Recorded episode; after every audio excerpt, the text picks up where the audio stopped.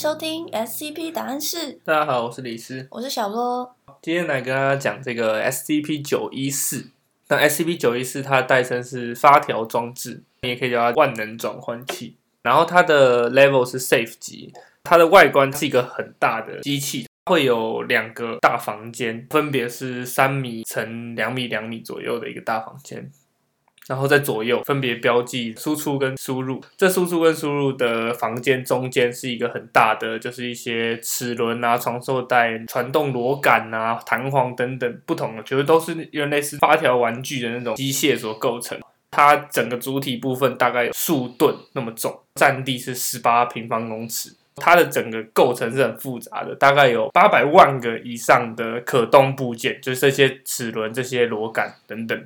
这些零件大多是由铜跟锡构成，有一些部分也是木头的，或者是有布的。这装置上面有一个铜制的控制面板，那这控制面板上面有一颗旋钮，你可以让它旋旋转，说到不同的选项上面。这上面五个选项是它是英文的嘛？那我直接把它翻译成中文。第一个是粗加工，就是最粗略的加工，然后再来是半粗加工。中间是一比一，然后右边的话是精加工，更精密的加工，然后还有超精加工，就是这五个选项。然后这五个选项的面板下面有一个很大根的钥匙，就类似那种玩具要上发条的，你都有看过吗？嗯，对，那种上发条的钥匙。那它操作的方法就是左边有一个输入的房间嘛，那输入房间你把一个东西放进去之后，它的门就会关上，就会有叮这样一声。接下来就是你要旋转那个旋钮到你想要的目标上面，然后你就上发条，转转转，转之发条之后，它就会开始运作。那这个运作过程，基金会把它称为是一个精炼的过程。在这个精炼过程中，不会有任何的能量损失。一般来说，机械在运作之后都会有热能那些的嘛，就是会摩擦、散热等等。但是这次这个机械是不会，所以这是它其中一个异常点了。再来就是他们可以用 X 光什么的去照嘛，是可以穿透机械什么的，或者是声波之类的感测。但他们就是利用各种不同的观测方式去观测这个精炼过程的时候，是没有办法观测到这个输入的物体在里面的哪一个位置被做了什么样的动作，是完全控制看不到的。就它就只是一直运转运转，大概五到十分钟之后，它的输出的那个门就会打开。然后说，哎，这个东西精炼好了，大概的流程是这样。然后，因为它有很多不同的零件嘛，那那些零件其实大部分，就我所说，刚刚所说，都是人类就是很容易制造出来的零件呐。然后他们其实也有实验证明，就是说这个零件，假设这一颗齿轮，你铜的，然后你把它拿下来之后，你做一颗一模一样的铜的齿轮，再把它放上去，它可以继续运作的。这个东西它的特别点是说，当时写这个的作者他就有讲到说，这个东西它是一个需要很大量的资料来验证说这个东西到底是从何而来，它是干什么用的，为什么要被发明的这些资料，需要大量的实验去找到这些原因。因为他们觉得说这个东西可以帮基金会赚钱，就是假设我做出了一些就是跨时代的产品啊，然后又可以量产的话，是不是就可以帮基金会赚很多钱？因为基金会也是要赚钱养家，对不对？我来简单讲几个，就是最早的实验记录，然后你对这个东西会比较有感觉。所以就是一开始负责这个机器的博士的手表，他就选了半粗加工档。他选了半粗加工之后，他就得到了一个完全被拆散的手表。那所以他的手表被拆散，然后他是没有办法逆转的。再来的话，输入的是一个手机，可能假设像三星的手机。然后它用一比一设定，输出的是另外一只手机，但是款式跟品牌都不相同。因为像你放了一只三星的手机进去，然后就出了一只 iPhone 给你这样子。哎，嗅到商机了，这样可以吗？可是那也是我们后面会讲到一些相关的实验，他会用普世价值相等的方式去给你一比一。所以可能三星、三星跟 iPhone 手机，可能这两只型号是差不多价钱，它可能就会这样输出成另外一种款式，但价值差不多。对，因为有实验是说放了一张一百美金进去，然后出来增值一百美金欧元，还是当下汇率很智能。对，就是当下汇率。对，好，那非常。及时跟智能，所以就比如说把你放进去啊，一比一出来一只猪，就是对他来说可能是对等的，类似像这样。我只是随便举例。对，好，对，OK OK，了解。对他来说，但嗯，好。好。然后他们也有做了一些实验，就是他们拿黑猩猩去做实验，然后他就先选了粗加工党，他就得到了一只 死掉的黑猩猩。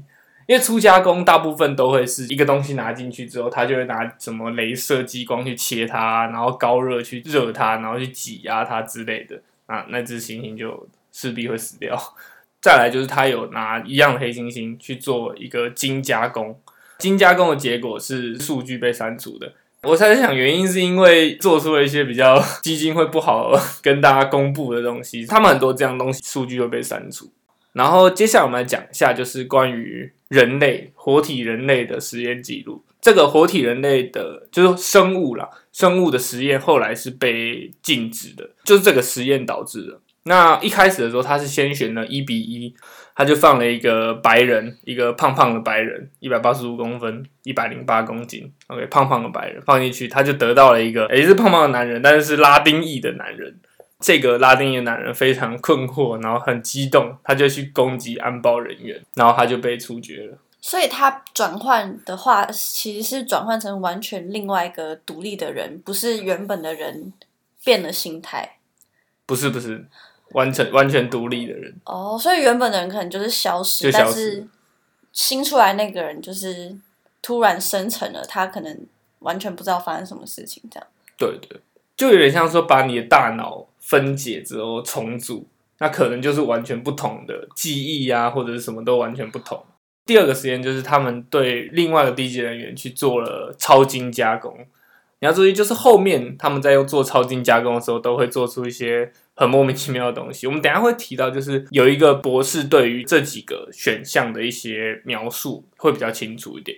这个实验大概就是他们对这个人做了超精加工。他出来之后，他就从测试间逃离了。以结果来说，他是杀死了一个博士，呃，杀死了两个博士跟八个守卫，所以他是突然变成一个可能类似超人类的感觉，像亚伯。他们就赶快开启紧急防御措施，开始攻击他。这个低级人员在试图逃离的过程中，他造成三个收容区域的收容失效。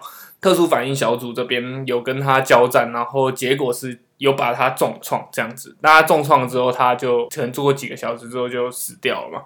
但他死掉了之后，他的尸体还会分解成蓝色的粉末，造成就是附近的研究小组成员失明，就是眼睛看不到。所以他们后来就禁止了 SCP 九一四的生物实验，因为说你很容易做出可能类似欧几里得或者是凯特级的商呃不商品生物了。那接下来来讲一个比较特别的，这个 SCP 九一四，它制造出了另外一个 SCP，这 SCP 叫 SCP 四二七，那它代称是洛夫克拉夫特吊坠，啊，反正它就是一个金属制的小盒子。那我们来讲一下它是怎么被做出来的。它其实是两个 SCP 结合底下的产物。我们输入的东西是一个 SCP 五百，SCP 五百是一个药。它是一个万灵药，我忘记它在哪里找到了。反正它就是一盒药，然后用一个就少一个，用一个就少一个。基金会很保护这个东西嘛，因为它可以治任何的病，不管是异常等级的病，还是正常的像癌症啊，或者是艾滋病，它都可以治。基金会一直想要复制这个东西啦，就是可能有各种不同的方法。他们就拿了一个 SCP 五百去做实验，然后就选了精加工。他没有选超精加工，就只是精加工而已。精加工的结果是它出来一个金属的纪念盒。那这个 SCP 四二七，它在开启的时候，它是一个小盒子嘛。那开启的时候会有一个光球在中间，白色光球被这个光线直射的时候，会有等同于 SCP 五百的治愈效果。这个治愈效果会让人一般疾病啊什么都会好。它比 SCP 五百还要更厉害的地方是什么？你照了太久的话，它会帮你提升你的身体能力。第一个，它会让你的病毒抗性上升，从五百 percent，然后到七百、八百，然后到一千 percent，到一千 percent 之后，它就会开始进化你的肌肉，你的肌肉就变大块，这样子越来越厉害。最后，最后你会往一个奇异生物的方向去做进化。他们称这个对象叫血肉野兽。这个血肉野兽，他们把它定位在 Cater 级，它的智商很高，身体能力也很强，对人类有很大的威胁嘛，就基本上都关不住。那这个就是大概 SCP 四二七的一个状况。接下来继续讲讲其他有趣的实验记录。我先来讲这个实验记录，然后看看你有没有什么感觉。它的输入是一台三星 Galaxy Note Seven，有一个博士就把它放进去了，跟他自己的手机。然后它设置的是一比一，它的输出是一个 M 六十七破片手榴弹。这太刻意了吧？根本就在影射那个爆炸。然后他们测试的时候是没有发现任何异常效应，它就是一个正常的手榴弹。这个博士当时的笔记是说：“我弄这个是因为我好奇，and and 我不想要让这个手机在我口袋里面爆炸。”然后他就他的下注解说：“很明显，SCP 九一四是有幽默感，并且了解时事的。”对。那另外的话，我们来讲一下，就是跟六八二有关的。那六八二就是大家最熟悉的这个不灭裂隙。他做的实验是怎样？他拿了一张 SCP 六八二照片，还有一磅煮熟的熟肉熏肉啦，他就煮熟了吧，香香的。他就把这两个东西拿进去输入，设置超精加工。出来结果是一个 SCP 六八二的微型复制品，因为它菌肉没有很大块嘛，所以它是它的质量相同的状况下不会那么大，它是有自主性的，然后它对于周边的一切生命是有表现出敌意，它也企图想要杀死在场的所有人员，但是因为它太小，而且它是熟肉构成的，所以它没有 身体上没有任何让它坚硬的地方，让它可以攻击他人，而且它在移动的时候会发出那个。吱吱吱的声音就是肉的那个煮熟的声音。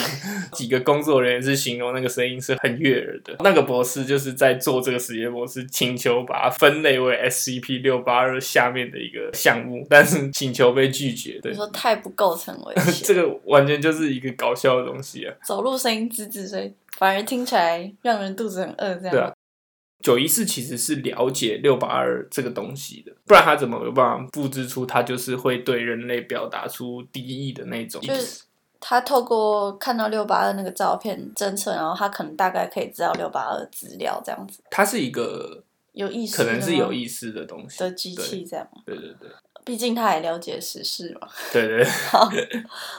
然后我来讲另外一个，感觉你应该会有兴趣的。好。它的输入是一个被子。被子之后，他就去设置了超精加工，他就输出了另外一个被子，它是一个具有基金会定义的中等异常性质的被子。当你在盖这个被子的时候，大概八十 percent 的身体会被盖住吧。再来，它会给你带来安全感跟幸福感。包裹在其中的时候，会在三百秒之内失去意识，就是睡着。然后你在毯子被移除之前，受试者是完全没有意识的，就是都会睡得很好，直到他们被子被移开，或者是他们直接醒来这样子。然后他们就会说：“哦，那我经历了一个很安稳的睡眠，这样子是不是觉得很需要？”天哪，我超想要的！我每天躺超久都睡不着。三百秒，五分钟可以，我可以接受。秒睡，好棒哦！那这样 SCP 基金会应该可以赚大钱吧？刚刚量产，他们不是最开始要一直追这个机器？做实验有一个目的，就是希望可以透过它变现嘛。对对对。那他们最后有因为这样然后再卖什么东西吗？但其实他们的变现是有一个逻辑在，就是说这个机器啊，它本身有一个问题，它出东西不是固定出，它是随机出的。对对对。所以如果基金会要拿它变现的话，它其实是需要它产出了一个更棒的产品，就是可能世界上没有的产品，然后这个东西是要基金会自己做出来才行。但目前应该是还没有办法，还应该还没有做到。就是我我目前看到的实验记录还没有。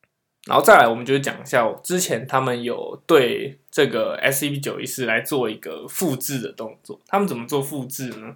他们就是拿 SCP 九一四他们移植的这些材料，把这些材料把它塞到那个输入口里面，然后去按那个超精加工。超精加工之后，它就真的复制出一个小的 SCP 九一四。然后它这个小的 SCP 九一四还可以放一样材料进去，再复制出一个更小的 SCP 九一四。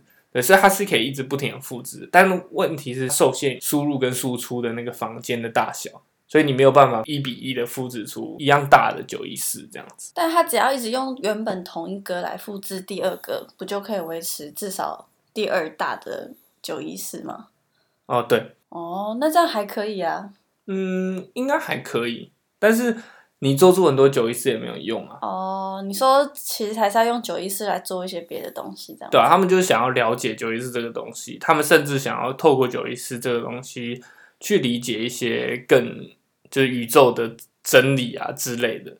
对，然后最后我们就来讲一下，呃，基金会里面有一个奥林匹亚项目，我简单讲一下，但它是一个很大的计划。简单来说，它是一个创造超级人类的计划。九一是在其中扮演了一个原料优化的一个角色，也搞死很多低级人。这个计划是有通过欧五那边的，所以他们可以做生物实验。他们当时有下了一个结论：SCP 九一是不是设计被用来当一个工业设备的，然后也不是科学设备。它主要功能更像是一个娱乐的性质，他们就发现 S C P 九一四其实是想要去创造一个新奇的东西，它不会去管实用性，不会去管功能。那这个东西是跟 S C P 的起源有点关系的。九一四里面它的一个故事是记载到它的起源，但你要注意这个起源，因为这些故事不是基金会记载。是针对九一四本身的，所以基金会并不知道它的起源是这样。我简单跟你讲它的起源。开始的时候，它是被一个工匠制造出来，进献给皇帝的礼物。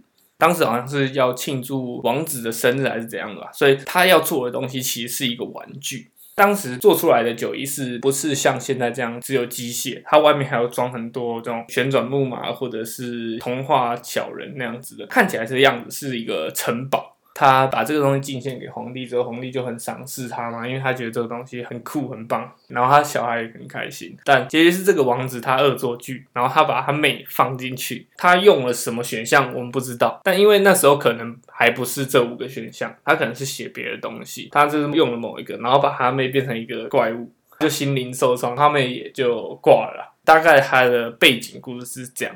这也就说明了为什么九一四比较像一个娱乐性质去创造新奇事物，因为他就是要娱乐这个小孩嘛。对，这是大概九一四的一些呃时空背景这样子。所以那个工匠没有特别讲到说不能放生物进去。嗯，没有，因为他们其实当时在进线的时候也有放一些生物，就是放青蛙或者是兔子这种小动物。所以没有强调说不能把人放进去，这样他没有强调，因为他可能自己也不知道，他做出来这个东西只有强调说，如果你转换过去了，它是没有办法转换回来的。可以理解，你就是不要把人放进去嘛，因为它是一个玩具啊，你怎么会把一个人放到一个玩具里面去，就不合理。但小孩就是什么事都会做出来，对啊，这就没办法。哦，哎，你刚刚不是说那五个选项是你什么博士各自给他们定义吗？